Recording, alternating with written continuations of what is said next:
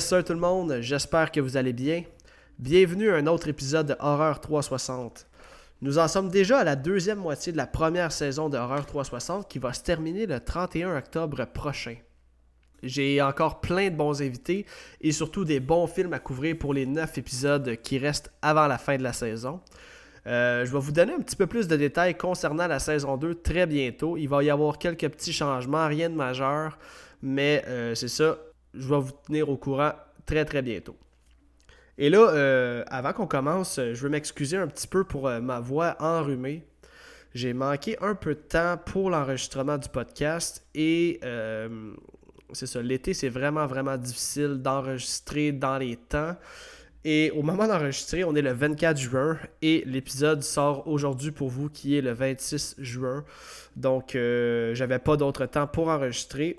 Et comme on dit, the show must go on. Donc, euh, cette semaine, j'ai choisi de vous présenter un bon film estival et je parle ici de Wolf Creek. J'avais pratiquement aucun souvenir de ma première écoute qui devait dater de 2006-2007 au maximum. Puis laissez-moi vous dire que je suis vraiment content de l'avoir mis sur ma liste de films à faire au podcast. Je spoilerai pas trop tout de suite mon take, mais disons que j'ai été agréablement surpris. Et euh, j'ai comme l'impression que ce sera pas un long épisode aujourd'hui parce qu'il y a beaucoup de plans de paysage durant le film, donc un peu moins d'action à décrire. Par contre, je crois que c'est l'épisode jusqu'à présent où il y aura le plus de fun facts et ils sont vraiment tous plus intéressants les uns que les autres. Donc, sans plus attendre, allons à la fiche technique de notre film d'aujourd'hui. Wolf Creek est un film d'horreur australien de 2005, coproduit et réalisé par Greg McLean et mettant en vedette John Jarrett dans le rôle de Mick Taylor, Cassandra McGrath dans le rôle de Liz Hunter, Kesty Morrissey dans le rôle de Christy Earle et finalement, Nathan Phillips dans le rôle de Ben Mitchell. Wolf Creek a été produit avec un budget de 1,1 million de dollars et a ramassé 27 millions de dollars au box-office. Le tournage de Wolf Creek a eu lieu en Australie méridionale et le film a été tourné presque exclusivement en vidéo haute définition. Et là, euh, j'ai quelques petits fun facts sur la production avant qu'on entre dans le film. Wolf Creek a été commercialisé comme étant basé sur de vrais événements. En fait, ça, ça a été inspiré par Ivan Milat dans les années 90 et Bradley Murdoch en 2001. D'ailleurs, pour les intéressés, il existe plusieurs euh, podcasts qui parlent de la vraie histoire de Ivan Milat. Et je sais que le podcast Tueur en série sur Spotify a deux épisodes complets sur cette histoire. Donc, je vous invite à aller jeter un petit coup d'œil si ça vous intéresse. Euh, en 2010, le film a été inclus dans la liste de Slant Magazine des 100 meilleurs films de, la décennie. D'ailleurs aussi, le scénariste réalisateur Greg McLean, lui, a écrit le scénario de Wolf Creek en 97. Le scénario original, ça ressemblait vraiment à un simple film de slasher, et euh, McLean a finalement été mécontent du produit final. Donc, après avoir vu des médias sur le tueur en série Ivan Milat, euh, McLean a été inspiré pour réécrire le scénario. Et euh, il a déclaré plus tard dans des interviews qu'il avait créé le personnage de Mick Taylor, le tueur, en se basant sur des personnalités australiennes célèbres telles que Steve Irwin et combiné à des personnalités nationales plus sombres telles que, j'ai mentionné un petit peu plus tôt, Ivan Milat, qui lui, ça se trouvait être un tueur sadique qui a assassiné sept personnes dans la Nouvelle-Galles du Sud. Euh, ça, ça se trouve être un État situé sur la côte est de l'Australie entre 89 et 93. Donc, euh, comme à l'habitude, juste un petit rappel, si c'est la première fois que tu écoutes le podcast, pour te rappeler que Horreur 360, c'est un spoiler podcast et que je m'apprête à raconter le film en détail. Donc, euh, si tu n'as pas encore vu le film, je t'invite à faire pause maintenant et à revenir tout de suite après pour mieux comprendre tout ce que je m'apprête à dire. Donc, euh, alright, je pense qu'on est prêt à entrer dans le film d'aujourd'hui.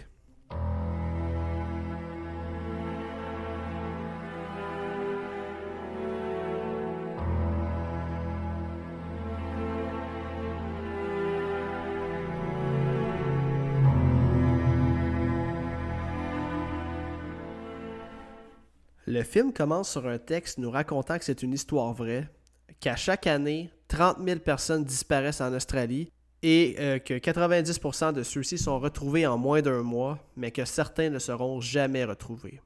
Le film commence officiellement avec le personnage de Ben qui euh, est en train d'acheter une voiture usagée pour 1500$. Il va aller la faire inspecter chez un mécanicien pour être certain de pouvoir faire son road trip en toute sécurité. On nous transporte ensuite sur une plage où on va faire la rencontre de Liz et Christy, soit les deux autres personnages principaux du film. Et là, ils vont se parler du fait qu'ils n'en reviennent pas, qu'ils s'en vont déjà, que leur trip tire déjà à sa fin. Ben va venir les rejoindre, leur prochaine destination étant d'aller visiter le cratère de Wolf Creek. Et là, comme c'est leur dernière soirée, euh, ils vont aller faire le party. C'est une scène qui, selon moi, n'apporte rien à l'histoire. Genre, vraiment rien de rien. On aurait pu l'enlever puis ça n'aurait rien changé au film. Mais bon, on va aller voir, boire et célébrer sur de la musique semi-techno qui fait vraiment année 2000. Et là, euh, on va se retrouver ensuite au lendemain matin alors que Christy va se réveiller avec Ben à côté d'elle, tandis que Liz va se réveiller sur une plage et va aller se faire une petite baignade matinale dans l'eau glacée. Ça doit réveiller sur un méchant temps parce que semble-t-il que cette scène-là a été l'enfer à tourner pour l'actrice Cassandra McGrath due au froid.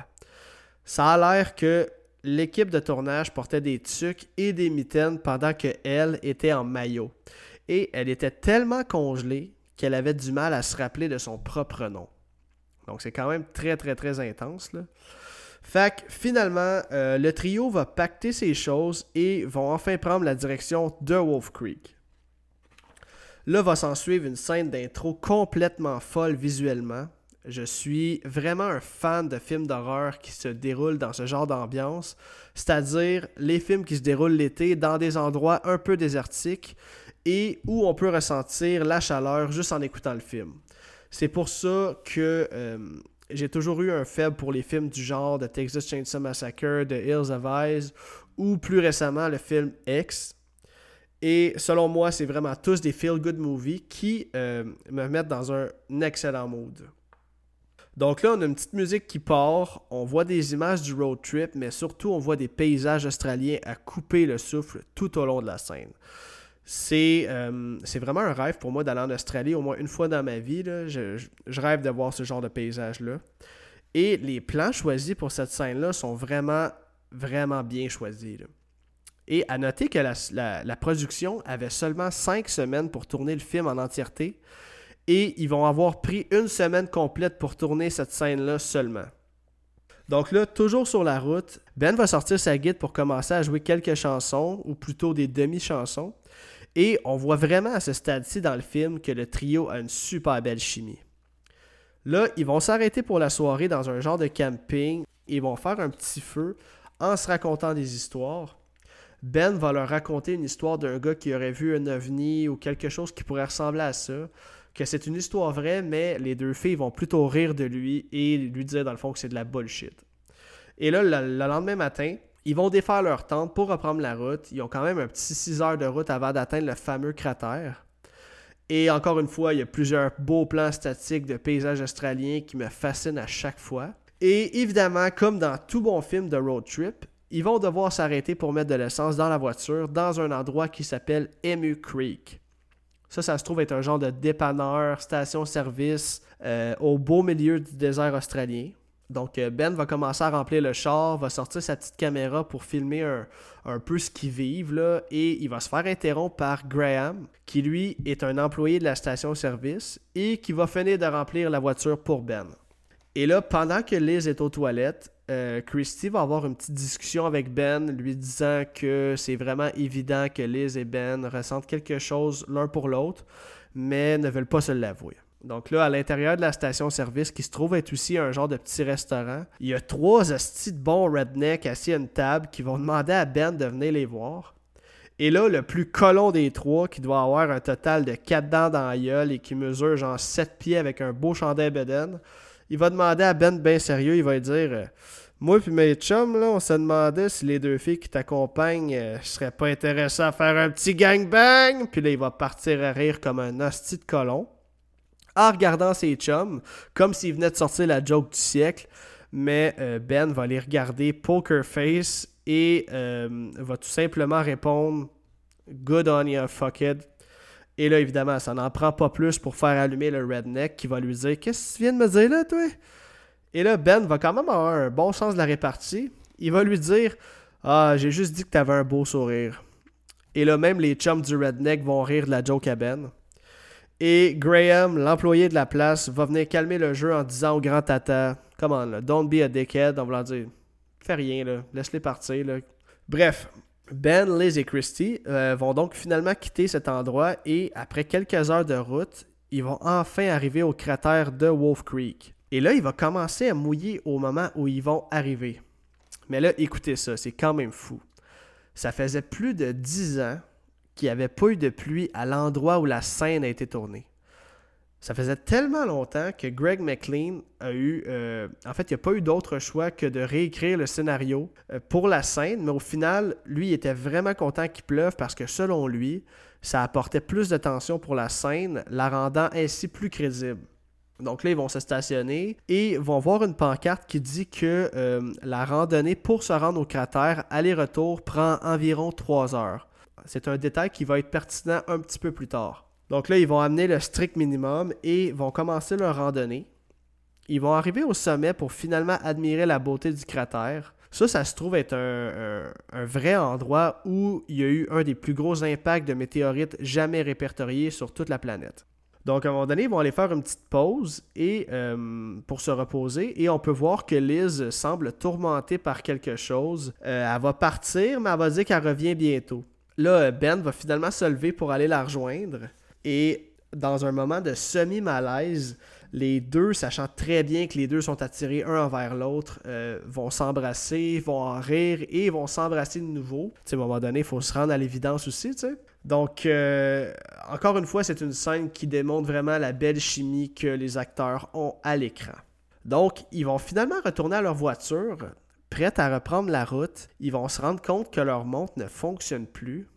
Et là, au moment où Liz va tenter de démarrer la voiture, il n'y a juste rien. La voiture ne veut juste pas starter. Donc là, leur première hypothèse, c'est de se demander si on laissait les lumières ouvertes pendant qu'ils étaient partis. Euh, peut-être que la batterie s'est vidée, mais non. Les lumières étaient bien fermées. Et là, euh, Ben, en bon gars, va aller ouvrir le haut du char parce qu'un gars, ça connaît ça, les chars, tu sais. Mais il a clairement aucune idée de ce qu'il cherche. Et je me suis vraiment reconnu dans cette situation-là parce que, calisse que je connais rien au moteur. Puis j'aurais eu l'air de Ben dans sa situation. Ils vont donc se rendre compte qu'ils sont dans une merde pas possible et ils vont devoir attendre de l'aide. Ça leur laisse donc aucune autre option que celle de dormir dans l'auto et attendre au lendemain matin. Et euh, là, Ben va commencer à stipuler que ça pourrait que ça soit une cause extraterrestre qui fera en sorte que leur montre et que l'auto ait cessé de fonctionner. Les filles trouvent vraiment pas ça drôle. Et au même moment, ils vont apercevoir des lumières euh, d'un camion s'approcher d'eux. Et c'est là qu'on va faire la rencontre de Mick Taylor, aka le gars le plus redneck que j'ai vu dans un film d'horreur dans toute ma vie. Et vivement les sous-titres quand ce gars-là parle, parce que c'est juste incompréhensible. À part si vous l'écoutez en français, bien évidemment. Là. Mais l'accent australien du sud, là, oh my god, j'ai compris sweet fuck all. Une chance qu'il y avait des sous-titres. Pour en revenir au personnage, c'est vraiment un personnage intéressant, surtout l'acteur qui l'incarne. John Jarrett, lui, ça se trouve être un method actor, ce qui veut dire qu'il s'est préparé longtemps avant le début du tournage en se mettant dans la peau du personnage et en vivant comme lui. Il aurait été s'isoler aussi durant des semaines dans le désert, y allant même jusqu'à ne pas se laver tout au long du tournage afin d'être le plus crasse possible. Euh, il restait même dans son personnage entre les prises. Et à noter aussi que la plupart des lignes de dialogue qu'on va entendre dans le film euh, venant de sa part sont complètement improvisées. Et je trouve ça toujours vraiment nice d'avoir un acteur prêt à tout pour livrer une, bonne performance, finalement. Donc, de retour dans le film, Mick va commencer à checker le moteur, il va trouver le problème, mais va leur dire que s'ils veulent reprendre la route au plus vite le lendemain matin, il n'y aura pas le choix d'amener leur char à son camp en les remorquant pour travailler dessus pendant la nuit. Et là, vous remarquerez aussi le petit rire du personnage de Mick. Euh, John Jarrett dit que ça lui a pris environ 4 mois pour trouver ce petit rire qui nous rend mal à l'aise à chaque fois qu'il le fait. D'ailleurs, euh, même les filles vont le comparer au personnage de Crocodile Dundee. Donc là, euh, le trio, c'est-à-dire Liz, Christy et Ben, vont se consulter à savoir s'ils devraient faire confiance à Mick. Ils se disent que ce sera pas gratuit, euh, puis comme ils n'ont pas d'argent sur eux, euh, ils ont comme pas les moyens. Donc là, Ben va tourner autour du pot et va aller lui demander combien ça pourrait coûter. Et là, Mick va lui répondre de la façon la plus redneck possible. Écoutez, je vous ferai pas l'accent parce que je vais me ridiculiser, là, mais il va leur dire It's not fucking Pete Street, mate. Of course I'm not gonna charge you. You stupid bastard. Ça a le mérite d'être clair, comme on dit. Là, il est malaisant à souhait, puis comme vous vous en doutez, euh, on va découvrir sa vraie nature très bientôt. Puis man, c'est un homme dérangé et complètement brutal. La qualité du jeu d'acteur rend le tout encore plus crédible. C'est donc au beau milieu de la nuit qu'ils vont se rendre au campement de Mick, euh, qui se trouve à quelques heures de route de où il se trouve. Et là, durant le chemin, les filles vont commencer à douter de la sincérité de Mick et vont commencer à s'inquiéter un peu quand ils vont trouver que c'est long en tabarnak avant qu'il arrive. Mais là, Ben, lui, il va tenter de calmer le jeu en leur disant il dit, hey, il dit, il nous l'a pourtant dit là, que ça prendrait une coupe d'heure avant qu'on arrive, que ça serait une bonne ride. Il dit Pas de panique, on va finir par arriver. Et là, avec le sentiment qu'ils sont au beau milieu de nulle part, ils vont finalement arriver au camp de Mick. Son campement ressemble vraiment à une cour à scrap en bon français. Et si vous remarquez bien à l'entrée du campement en question, qui se trouve en fait à être une ancienne mine, on a un plan d'une pancarte écrit Navitalim Mining Co. C'est en fait le nom du tueur Ivan Milat écrit à l'envers. C'est donc un beau petit clin d'œil du réalisateur. Donc là, notre groupe va s'installer autour du feu. Euh, Mick va leur offrir de la bonne eau de pluie. Ils vont se raconter quelques histoires. Ben en fait, Mick va leur raconter euh, ce qu'il faisait comme job avant. Il dit qu'il était head shooter. Cette job-là, ça, consistait à clairer la vermine. Et par vermine, il parle d'animaux sauvages que j'imagine euh, dérangeaient les populations locales. C'est plus ou moins clair, mais en gros, il éliminait des animaux qui dérangeaient les populations. Par contre, ce qui est clair, c'est que Mick, c'est un hostie malade quand il va raconter comment il les tuait, surtout les cochons, alors qu'il décrit de façon très graphique comment il les tuait avec son couteau. Là, Ben euh, va tenter de connaître un peu mieux Mick, euh, va lui demander donc euh, c'est où que tu habites. Et là, Mick va lui dire Bah, je me promène, tu sais, je sais jamais vraiment où c'est que je vais retentir. Et c'est là que Ben va le trigger quand il va lui dire Man, tu dois aimer la liberté, tu sais. Et là, il va faire une référence à Crocodile Dundee quand il va lui dire En plus, tu peux dire des trucs du genre That's not a knife, this is a knife.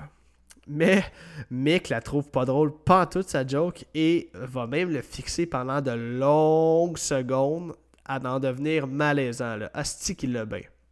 Puis là, euh, Ben, voyant bien, ou plutôt ressentant vraiment bien le malaise, il va tenter de réparer sa gaffe en lui disant Fait que sinon, euh, c'est quoi tu fais en général, toi? Et là, Mick va lui dire d'une façon banale Si je te le dis, il faudrait que je te tue.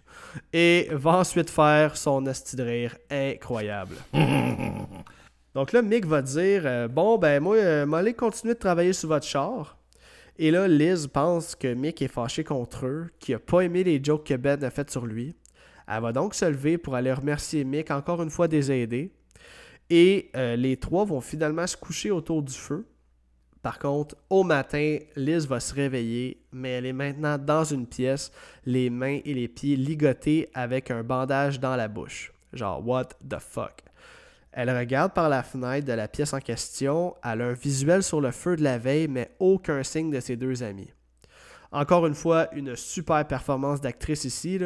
Elle va jouer la détresse à merveille. Donc là, il y a une journée complète qui va passer. Et euh, finalement, elle va décider de prendre un morceau de verre qui traînait par terre pour tenter de couper ses liens. Elle va réussir, puis elle va sortir par la fenêtre. Et là, on a vraiment une grosse vibe de Final Girl de la façon qu'il nous présente la scène. Elle va apercevoir une grange au loin avec la lumière à l'intérieur. Liz va s'approcher de la grange et va voir que le moteur de leur auto a été défait morceau par morceau. Elle va aller mettre ses bottes et elle va tenter de s'enfuir, mais au moment où elle va quitter, elle va entendre des cris qui proviennent de la grange en question. On entend Christy en train de supplier Mick d'arrêter. Et quand Liz va s'approcher euh, d'une fenêtre, elle va apercevoir Christy attachée par les mains à une poutre. Mick est là, bien relax, et prend un malin plaisir à la torturer. Et durant cette scène-là, le réalisateur avait demandé à l'équipe de tournage de sortir de la grange pour laisser seulement Mick et Christy à l'intérieur pour qu'on puisse avoir euh, un point de vue de Liz qui regardait à travers la fenêtre. Quand McLean a crié action, Mick et Christy ont commencé à jouer leur scène, mais après une minute, McLean était convaincu que Mick est allé trop loin dans son jeu, dû au cri strident de l'actrice. Il a donc foncé à l'intérieur et les deux acteurs ont été vraiment surpris de se faire interrompre. C'est dire à quel point le jeu d'acteur est on point quand même le réalisateur trouve que c'est too much. Donc, de retour dans l'action du film, Christy a le visage ensanglanté. Mick fait semblant de la tirer avec son gun en faisant des bangs tout en fumant sa smoke ben rancho. Et là, il va lui dire en riant, genre, The look on your fucking face. Tu sais, tout pour l'humilier puis la ridiculiser en voulant dire, voir que t'as peur quand que je te pointe mon gun dessus puis je fais semblant de tirer, là. Euh, sans dessin. Donc là, il va même rajouter en lui disant normalement, tu sais, euh, normalement j'utilise toujours un condom avec vous. Il dit, tu sais, je sais pas d'où c'est que vous venez, en faisant clairement référence à tous les touristes qu'il a dû enlever avec le même stratagème. Man, ce dude-là là, est le roi des piece of shit qui mérite la castration, rien de moins. Pendant ce temps-là, euh, Liz est dehors à regarder la scène impuissante. Christy va cracher dans la face de Mick en le traitant d'hostie de loser. Euh, c'est là que Liz va avoir un flash et va aller crisser le feu à la voiture dehors, en plus de mettre une petite bonbonne de propane pour créer une explosion. Tout ça euh, dans le but de faire une diversion pour attirer Mick dehors et qu'elle puisse aller aider Christy. Mais là, Mick, euh, le redneck, lui, il est pas fou. Il comprend assez vite que c'est pas un accident quand il va se rendre compte que la fenêtre de la pièce dans laquelle Liz est enfermée est maintenant grande ouverte. Donc là, Liz va se rendre à l'intérieur pendant que Mick éteint le feu. Puis man, l'acting de Christy est incroyable. On y croit de A à Z. Liz va se cacher en dessous du comptoir quand Mick va revenir. Et là, notre de malade mental va sortir un couteau et va commencer à jouer avec Christy. Il va détacher Christy en lui disant T'aimes ça jouer, hein? Et il va même, c'est dégueulasse là, mais il va même lui frotter la tête directement dans son entrejambe comme un hostie de gros porc sale. C'est là que Mick va pointer un cadavre à Christy. Le cadavre en question est dégueulasse. C'est euh, un corps de femme décapité. Il lui manque une jambe. Elle a des lacérations partout sur le corps. Mick va lui dire que ça a duré des mois, lui et elle. Anyway, vous avez vu le film? J'avais arrêté d'y aller en détail. Je voulais simplement le décrire parce que le practical est vraiment génial dans cette scène-là. Et c'est là que Christy va partir à rire. C'est un rire d'une fille trop sûre d'elle parce que derrière Mick se trouve Liz qui a pris son arme et qui la pointe en sa direction. C'est vraiment une scène mémorable. Encore une fois, l'acting est incroyable de la part des trois acteurs. Et là, Liz va dire de la voix la plus tremblante ever, elle va dire Let her go. Elle va tirer une balle qui va frôler la tête à Mick, mais qui va quand même la knocker quelques secondes sais, juste assez longtemps pour que Liz détache Christy. Les deux vont sortir et vont prendre le pick-up de Mick, mais évidemment, les clés euh, sont pas à l'intérieur, donc ni une ni deux, Liz va retourner dans la grange pour aller chercher les clés dans une des poches de Mick. C'est là que tu dis, ah si, il va la grabber, mais non, elle a réussi à ressortir, elle embarque dans le pick-up et Mick va sortir armé d'un shotgun, va tirer à deux reprises, mais va simplement tirer dans le pare-brise. Liz, elle va foncer sur lui, il va se tasser et ensuite elle va crisser sa reculons pour prendre la fuite et sortir de cet enfer-là. Asti, enfin, on reprend notre souffle. C'est honnêtement une des meilleures scènes que j'ai eu à décrire au podcast jusqu'à maintenant en termes d'intensité. Le pare-brise est défoncé, ils vont rouler dans la noirceur totale au beau milieu de la nuit, mais Liz va mettre les freins juste à temps avant de tomber dans un ravin. Elle a des cristis de bons yeux. Ils vont sortir du truck, puis il va avoir la brillante idée de simuler un accident en poussant le truck dans le ravin. Et là, euh, ils vont commencer à descendre le bord de la falaise pour se cacher parce qu'on entend le truck de Mick qui s'approche. Mick va donc s'approcher avec sa flashlight et va descendre pour aller confirmer que les deux filles sont bel et bien mortes dans l'accident. Pendant ce temps-là, les deux filles vont remonter et vont tenter de euh, s'enfuir avec le pick-up à Mick, mais pas cette fois-ci, les clés n'y sont pas. Là, Liz est encore allumée et euh, de trouver une solution, tandis que Christy a perdu tout espoir. Elle est persuadée qu'elles vont finir comme le cadavre de la fille vu un petit peu plus tôt dans la grange. C'est donc là que Liz va dire à Christy, elle va dire check, cache-toi, attends-moi ici. J'ai un set de clés dans mes mains. Il y a forcément euh, d'autres chars cachés à son campement. Mais Christy, évidemment, ne veut pas rester toute seule, on peut la comprendre. Liz va lui dire Écoute, je reviens dans 5 minutes. Elle va dire Si je suis pas là, tu prends la route puis tu commences à marcher.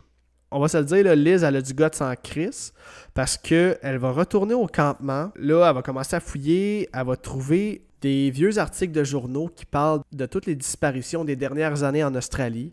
Là, elle va prendre un gun, quelques balles euh, déterminées à lui faire exploser sa sale cervelle de porc si jamais elle le croise à nouveau.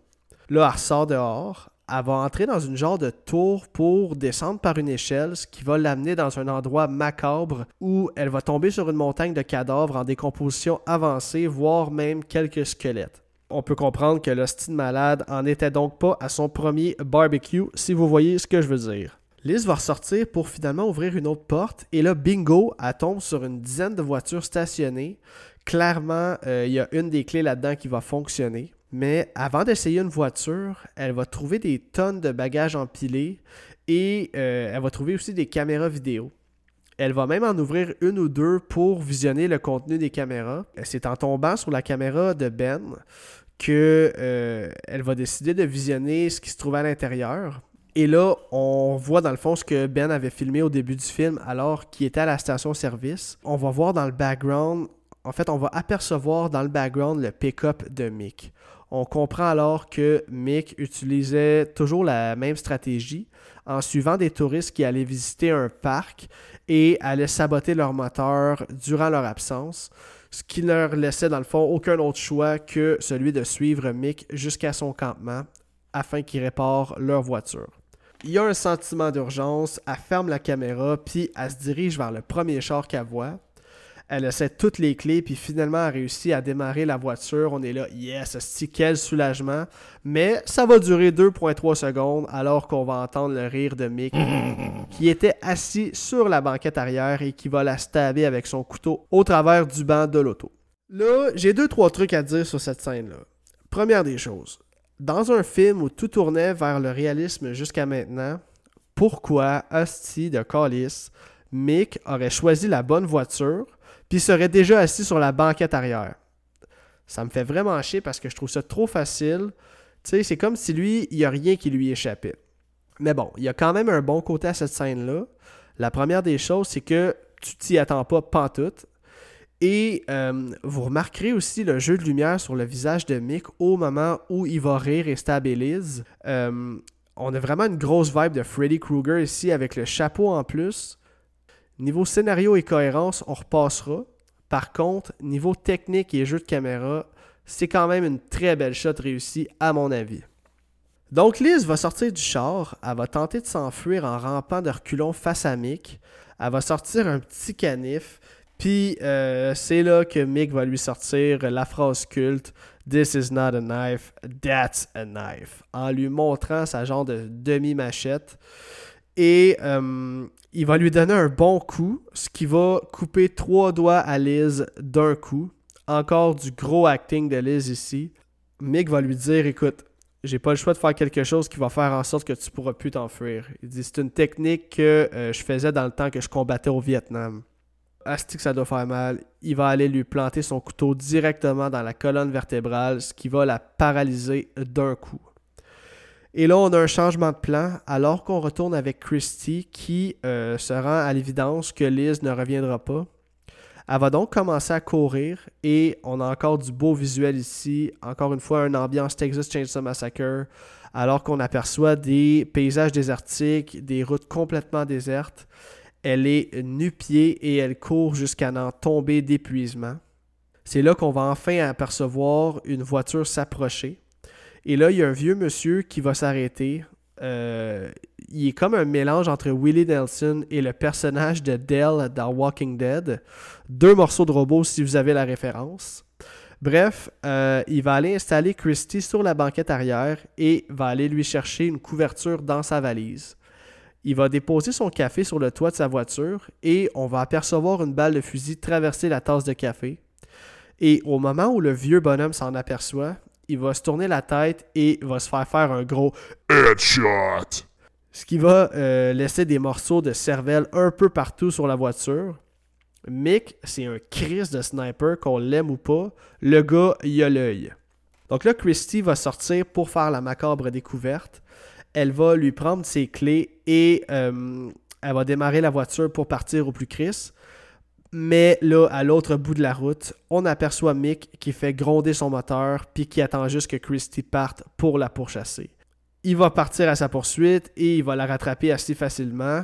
Il va rouler côte à côte, il va lui faire des grimaces, mais euh, Christy va donner un bon coup de volant pour frapper la voiture de Mick, ce qui va lui faire perdre le contrôle de son char et il va finir sa course sur le côté de la route. Là, Christy a pleure de joie, elle se dit enfin, est j'ai réussi? Mais non, euh, notre redneck sniper a plus d'un tour dans son sac et il va prendre son arme, s'installer et tirer. euh, en fait, il va regarder dans son scope et il va tirer dans un des pneus de l'auto euh, de Christy, ce qui va faire en sorte qu'elle va faire des tonneaux et elle va être blessée gravement. Il va finalement aller la retrouver. Christy est à moitié morte. Elle sort de l'auto, mais Mick, là, il entend plus à rire. Il va lui tirer deux balles, no mercy. Finalement, il va mettre son corps dans la valise de l'auto et va mettre le feu pour effacer toute preuve. Puis là, je me disais, faut-tu pas qu'il y ait un chat qui passe pour qu'il brûle ça comme si de rien n'était sur le bord de la route? Ben relax. Anyway. Changement de scène. On retourne avec Ben, qui lui est toujours captif dans le campement. Ça doit faire euh, 45 minutes qu'on l'a pas vu. Il a les deux bras enroulés dans de la broche et il a deux clous dans chaque poignet. Là, il va tirer de toutes ses forces et il va réussir à se déprendre du genre de piège de décadence version Wish. Façon de dire que le piège n'était pas si efficace que ça. Par contre, calisse que ça doit faire mal. Il va finalement sortir de la genre de grotte où il était retenu. Il se rend compte assez vite qu'il est seul au camp, que les deux filles sont probablement mortes. Et là, il va mettre un pansement sur ses plaies avant de commencer à marcher au gros soleil. Euh, il est désorienté, il est sans eau, mais il est surtout seul au monde. Là, on va l'entendre crier à s'époumoner. Le gars est un bon acteur, honnêtement. Finalement, ben, il va tomber d'épuisement sur le bord de la route. Mais par miracle, il y a un couple allemand voyageant à bord d'un Westphalia qui vont tomber sur Ben et l'amener dans le village le plus proche où il va se faire traiter par les paramédics et il va se faire amener par avion euh, chez lui. On a un changement de scène. En fait, on a un fondu au noir où ça va être écrit que les corps de Liz et Christy n'ont jamais été retrouvés. Euh, L'enquête a vite tombé à l'eau par manque de preuves concrètes, mais surtout car Ben euh, n'a jamais pu dire exactement la localisation du campement de Mick. Finalement, euh, on peut lire à l'écran qu'après avoir été suspecté pendant 4 mois, Ben a finalement été éclairé de toute accusation et on apprend qu'il vit désormais dans le sud de l'Australie. Le dernier plan du film va être un plan statique de Mick qui marche sur un coucher de soleil, ce qui laisse une fin ouverte pour une suite qui aura lieu plus tard en 2013 avec toujours le même acteur dans le rôle du vilain dans Wolf Creek 2. Donc euh, c'est comme ça que se termine Wolf Creek sorti en 2005. Honnêtement, c'est la première fois depuis que je couvre des films que le film en question est meilleur que dans mes souvenirs. Donc pour ce qui est de mon appréciation générale, je dirais que pour mes points forts, l'acteur John Jarrett est tout simplement incroyable dans le rôle de Mick Taylor. Ça a vraiment valu la peine qu'il fasse du method acting pour se préparer pour ce rôle-là. J'ai adoré le détester, euh, son rire, le fait qu'il soit sauvage, barbare, tout ça le rend encore plus crédible. J'irais même jusqu'à dire qu'il fait désormais partie de mes top vilains de films d'horreur. Je le mets dans la même ligue que Otis Driftwood en termes de style parasite désaxé de la race humaine. Euh, sinon, j'ai adoré toutes les shots de paysage, surtout la scène du début qui nous fait littéralement voyager. Les jeux de caméra pour bien capter la lumière du soleil, puis ainsi donner encore plus de punch au plan, ça, ça m'a vraiment fait triper aussi. Et évidemment, je peux pas passer sous silence la qualité du jeu des acteurs. C'est tellement primordial quand un film avec si peu de personnages. L'acting a pas le choix d'être au top. En plus d'avoir un bon scénario pour garder ton auditoire captivé. Chapeau aux quatre acteurs principaux pour avoir accompli ça. J'ai aussi adoré, comme j'ai mentionné, le fait que notre vilain soit sans pitié. Il laisse jamais de chance à ses victimes. sais, oui, parfois il est un petit peu trop brillant, genre la scène de la banquette arrière, mais sinon on voit que le personnage est un vétéran qui calcule chaque mouvement. J'ai vraiment aimé le practical, mention spéciale à la fille dans le garage ou euh, au vieux qui se fait headshot. Finalement, euh, mention aussi au pacing du film qui est excellent, à l'exception de la scène du début qui est mon seul point négatif du film. Comme je l'ai dit, c'est une scène qui sert juste à remplir du temps parce que le party n'amène vraiment rien à l'histoire. Puis ça a l'air que cette scène-là était censée durer 30 minutes au début, là, donc euh, excellent choix d'avoir raccourci ça, là, même qu'on aurait dû l'enlever complètement. Donc selon moi, le film, là, il aurait juste dû commencer avec Ben qui achète un char, puis euh, qui commence leur road trip tout de suite. C'est quand même minime comme point négatif, on va se le dire. C'est pour cette raison que je vais donner un gros 7.9 sur 10 à Wolf Creek. Et ben, comme vous l'aurez compris, c'est définitivement un film que je recommande à tous. Donc, on va maintenant passer aux manchettes.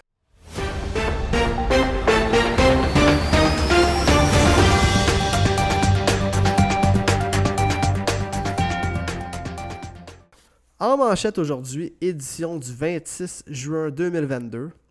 Euh, ma première nouvelle, c'est une nouvelle incroyable. Si vous me suivez sur Facebook, vous l'avez déjà vu parce que je l'ai posté cette semaine.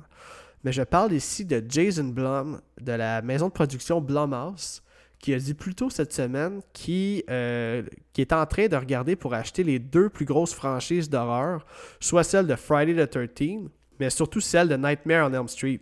Il rajoute même qu'il euh, aimerait vraiment voir Robert Englund incarner Freddy Krueger une dernière fois. Juste de le dire, j'ai le poil qui me lève.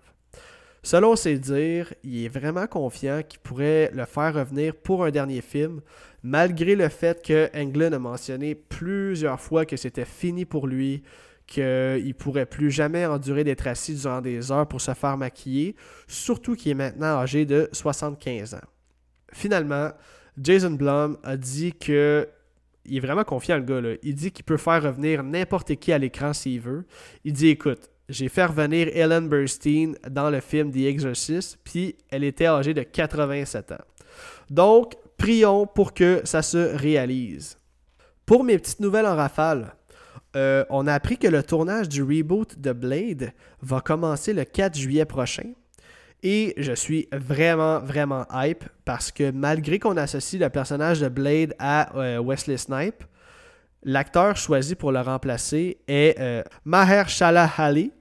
Et c'est un acteur que j'ai adoré dans la série de Marvel, Luke Cage. Le gars a un charisme incroyable, donc s'il vous plaît, donnez-lui une chance. Je, suis presque certain qu'il va euh, remplir le rôle à la perfection. Euh, une autre nouvelle, on a aussi appris que le prochain Final Destination, qui va être le sixième opus de la saga, va sortir au mois d'août sur HBO Max et va aborder le thème des premiers répondants. Ça aussi, c'est un autre film que j'attends avec impatience. Et finalement, euh, profitez des salles de cinéma et allez voir le film Black Phone mettant en vedette Ethan Hawke qui est sorti euh, le 24 juin dernier à la Saint-Jean-Baptiste. Donc, au moment d'enregistrer, je ne l'ai pas encore vu, mais il fait partie de mes films à voir en priorité en 2022. Ça a l'air tout simplement excellent. D'ailleurs, j'enregistre, on est le 24 juin, le film est déjà sorti aujourd'hui. J'ai déjà vu des critiques. Beaucoup de gens mettent du 10 sur 10. Je ne l'ai pas vu, je ne vais pas me fier à ça. Mais j'ai comme l'impression a de la vérité là-dedans. Donc, euh, je suis quand même très, très, très confiant pour ce film-là. Donc, euh, allez le voir si ça vous intéresse. C'est ce qui conclut le segment manchette pour aujourd'hui. On va maintenant passer à ma suggestion de la semaine. Cette semaine, j'ai décidé de vous parler d'un podcast américain que j'adore. Ça s'appelle Horror Movie Club. Si vous aimez la formule de mon podcast ou encore celle de euh, TSLP Terreur sur le Pod ou Horror Podcast Québec, vous allez triper. C'est euh, en fait, c'est juste deux gars qui jasent d'un film à chaque épisode et qui vont apporter des takes super intéressantes, en plus de donner beaucoup, beaucoup de fun facts, d'où là que je compare euh, leur podcast un peu au mien. Ils font ça dans l'humour aussi. Euh, c'est pas des épisodes de deux heures, c'est souvent une heure.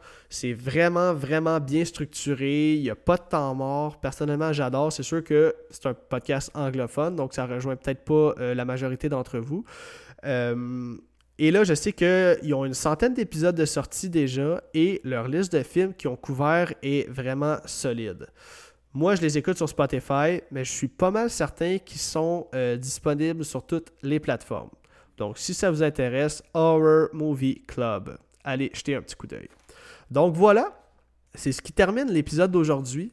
Euh, j'espère que vous avez aimé et comme à l'habitude, si ce n'est pas déjà fait, venez me, venez me suivre sur ma page Facebook et Instagram de Horreur 360 et n'hésitez pas à mettre un 5 étoiles sur la plateforme d'où vous m'écoutez. C'est toujours super apprécié et ça aide le podcast à avoir plus de visibilité.